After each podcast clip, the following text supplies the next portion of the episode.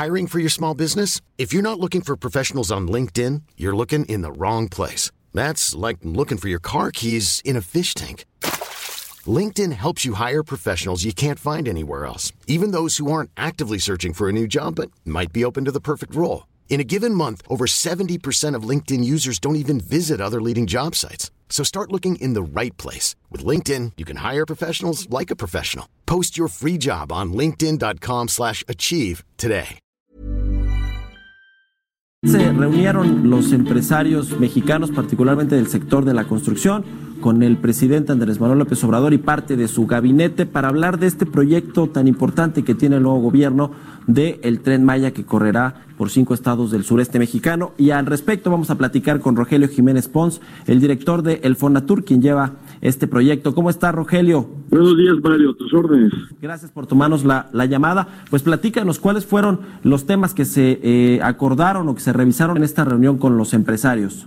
Con mucho gusto. Mira, uh, el señor presidente tuvo bien invitar a los empresarios, ya que se viene ya en breve el momento de lanzar las licitaciones ya formales para iniciar la construcción de los primeros tramos de Tren Maya. Se espera que el día 13 de diciembre tengamos la ingeniería básica y con esto lancemos las primeras prebases para lanzar las licitaciones inmediatamente en diciembre. Y el presidente desea este, pues, llamar, convocar al compromiso de los empresarios mexicanos de la construcción, los grandes empresarios, para que nos ayuden, colaboren, participen en, en las licitaciones.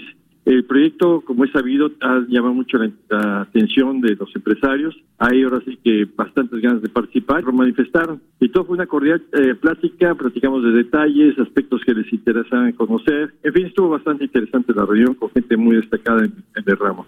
Sí, ¿qué tipo de licitaciones son las que van a salir primero, eh, eh, Rogelio? Eh, ¿Son licitaciones de obra pública? ¿Cuáles son los esquemas con los que se van a concursar las primeras obras de este Tren Maya? Las primeras obras van a ser esquemas de, de licitaciones de obra pública, fundamentalmente de, de, los primeros tramos donde ya existe vía, sí. donde no tenemos problemas este, o grandes problemas en términos de derechos de vía ni de aspectos de ambientales, porque ya son zonas ya impactadas desde muchas décadas y también donde pues la, la consulta indígena ya tiene otro matiz más, más, más, sencillo.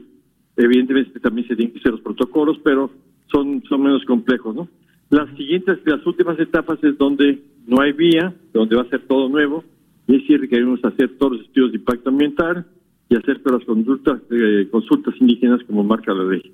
Habíamos hablado recientemente, Rogelio, sobre este aumento que ustedes le están pidiendo a la Secretaría de Hacienda en el presupuesto para la inversión pública de este proyecto, a llevarlo al menos un 40% de todo el proyecto. ¿Esto se mantiene o la reunión que tuvieron con los empresarios cambió un poco este panorama? ¿Va a haber más participación de la iniciativa privada? ¿Cómo está este asunto? No, yo creo que se mantiene, inclusive va a aumentar la participación del Estado. El, el objetivo de, esto, de este planteamiento es que no tengamos tanto costo financiero, crear las mejores condiciones. Hay nuevos elementos en esta ecuación, elementos que no estaban tomados en cuenta hace algunos meses y se refiere a que es bastante interesante, positivo el escenario del ingreso. Entonces, en relación a esto puede cambiar este sustancialmente la fórmula de inversión al aumentar el compromiso del Estado también sabe perfectamente que puede tener recursos adicionales para poder salir pues el proyecto económicamente viable, ¿no? Sí. Eh, es impresionante lo que nos dieron los, los, datos de las empresas, la inglesa Steer Davis y la norteamericana canadiense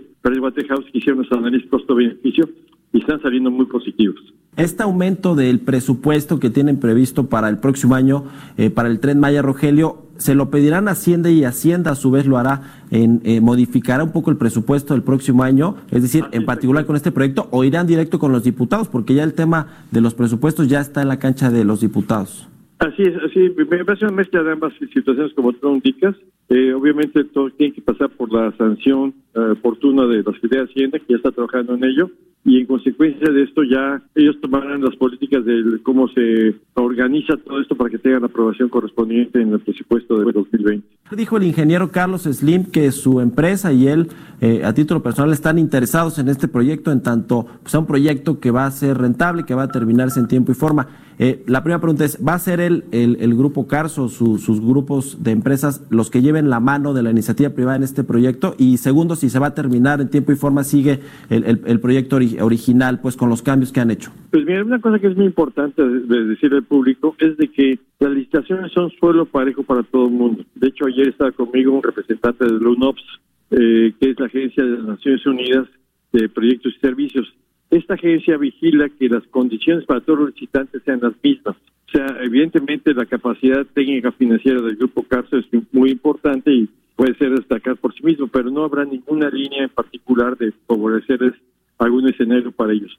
Todo va a ser parejo, es, ahora sí es cancha pareja para todo el mundo la UNOPS nos garantice ese acompañamiento para demostrar que en México ya las cosas están siendo distintas, están siendo con plena transparencia. Sí, ¿y en los tiempos va en tiempo y forma las fases como se programaron? Sí, estamos un poquito retrasados, tres semanas, yo creo que vamos a estar un mes de retraso, pero para este tipo de proyectos ese retraso no es nada significativo. Rogelio Jiménez Pons, director de Fonatur, te agradezco mucho que nos hayas tomado la llamada. Y muchas gracias, Mayo, estamos atentos a cualquier cosa que necesites de información. Gracias, Rogelio, muy buenos días. Hey, it's Paige DeSorbo from Giggly Squad. High quality fashion without the price tag. Say hello to Quince. I'm snagging high-end essentials like cozy cashmere sweaters, sleek leather jackets, fine jewelry, and so much more. With Quince being 50 to 80% less than similar brands. And they partner with factories that prioritize safe, ethical, and responsible manufacturing. I love that. Luxury quality within reach. Go to quince.com slash style to get free shipping and 365 day returns on your next order. Quince.com slash style.